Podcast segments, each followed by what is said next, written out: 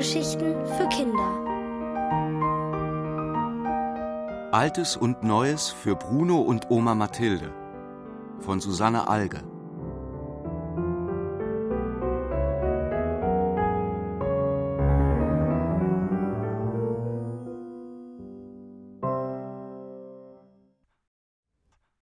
Wie man Grüßbrei richtig schreibt. Zweimal die Woche holte Oma Mathilde Bruno von der Schule ab. Wenn sie nicht gerade in den Schrebergarten fuhren, gingen sie auf dem schnellsten Weg nach Hause. Dort hatte Oma Mathilde meist schon etwas Leckeres gekocht, oder sie bereitete mit Bruno zusammen ein Gericht aus ihrer Kindheit zu. Auf ihrem Weg nach Hause kamen sie an einer Imbissbude vorbei, und immer wenn Oma Mathilde den Geruch nach Fett wahrnahm, sagte sie Also nicht für Geld und gute Worte würde ich hier einen einzigen Bissen verzehren. Meist schimpfte sie auch noch über die Fehler auf der Menütafel. Der reinste Buchstabensalat sei das. Bruno, der seit dem Sommer in die erste Klasse ging, konnte die Worte Oma und Mama und seinen eigenen Namen schreiben. Auch die Buchstabenfolge für Pommes und Eis erkannte er schon. Trotzdem verstand er nicht, weshalb Oma Mathilde es so schlimm fand, wenn Kartoffelsalat und Mayonnaise falsch geschrieben waren. Hauptsache es schmeckt, hatte er deshalb einmal gesagt, als sie schimpfte, dass in der Kartoffel schon wieder ein F fehlte. Hauptsache es schmeckt, hatte Oma Mathilde empört wiederholt.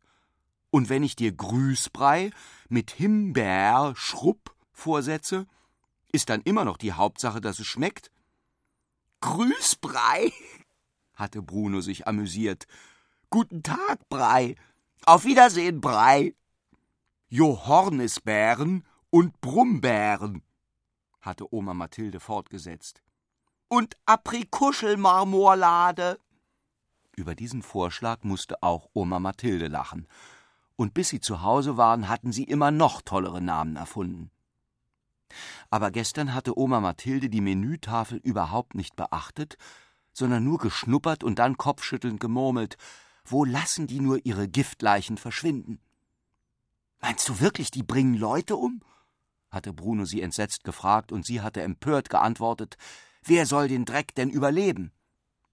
Den ganzen Tag über hatte Bruno daran denken müssen, was für ein Glück sein Freund Robert und er bisher gehabt hatten. Einmal in der Woche gingen sie zusammen ins Hallenbad und trainierten für das Seepferdchen. Ihre Mütter wechselten sich im Hinbringen und Abholen ab. Und weil Roberts Mutter sich regelmäßig um zehn Minuten verspätete, gab sie ihnen Geld für eine Tüte Pommes, die sie sich während der Wartezeit teilen sollten.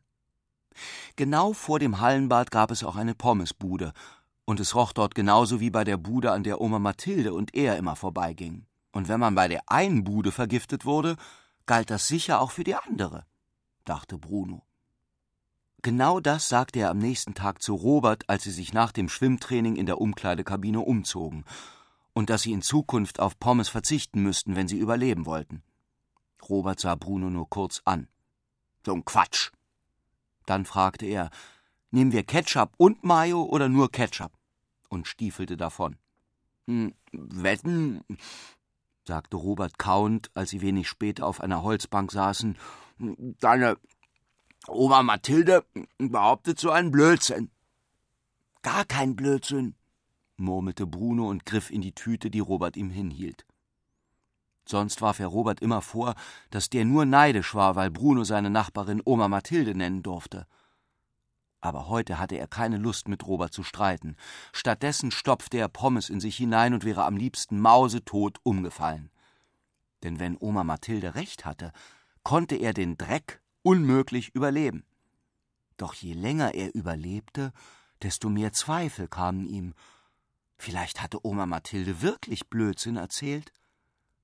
Als Roberts Mutter kam und die beiden Jungen zu ihr ins Auto stiegen, legte Robert gleich los, was für Fortschritte er beim Schwimmen gemacht hatte. Er redete und redete, und Bruno war froh, dass er nichts sagen musste.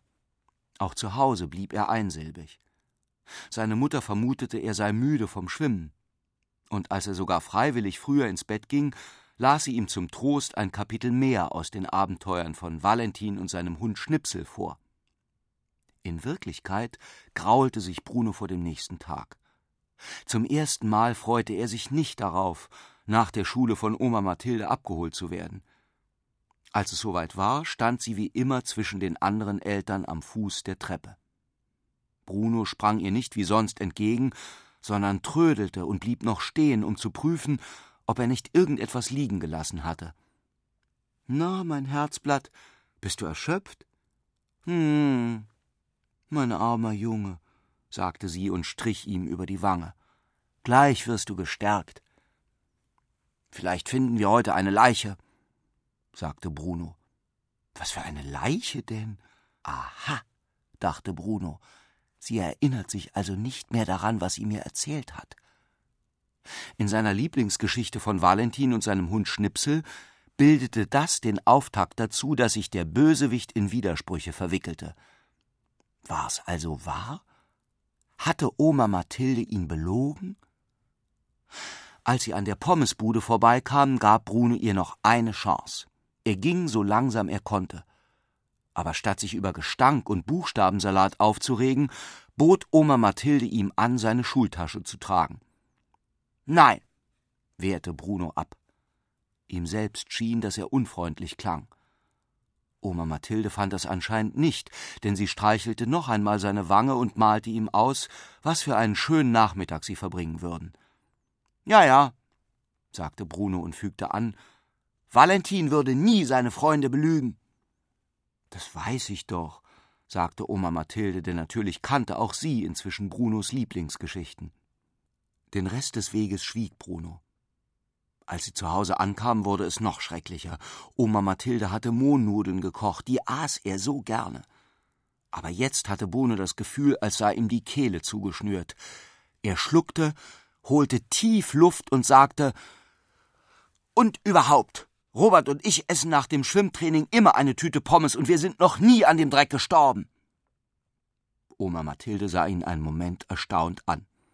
Dann fing sie schallend an zu lachen. Ach du Schreck. Hast du meine Reden wörtlich genommen?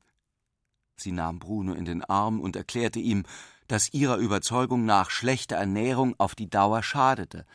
Und Pommes, in schlechtem Fett ausgebacken, gehörten nun einmal zu schlechter Ernährung.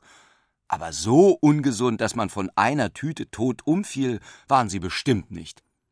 Du weißt doch, man darf nicht alles Gesagte wörtlich nehmen.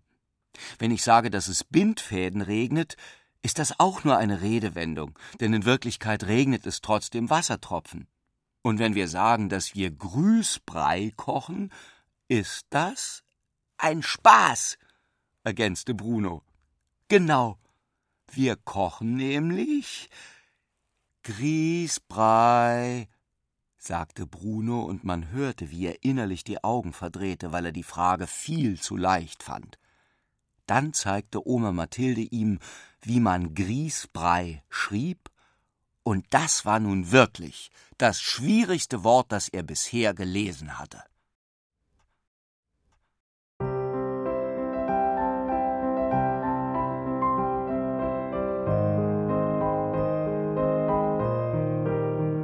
Ihr hörtet Altes und Neues für Bruno und Oma Mathilde von Susanne Alge Gelesen von Ulrich Mattes.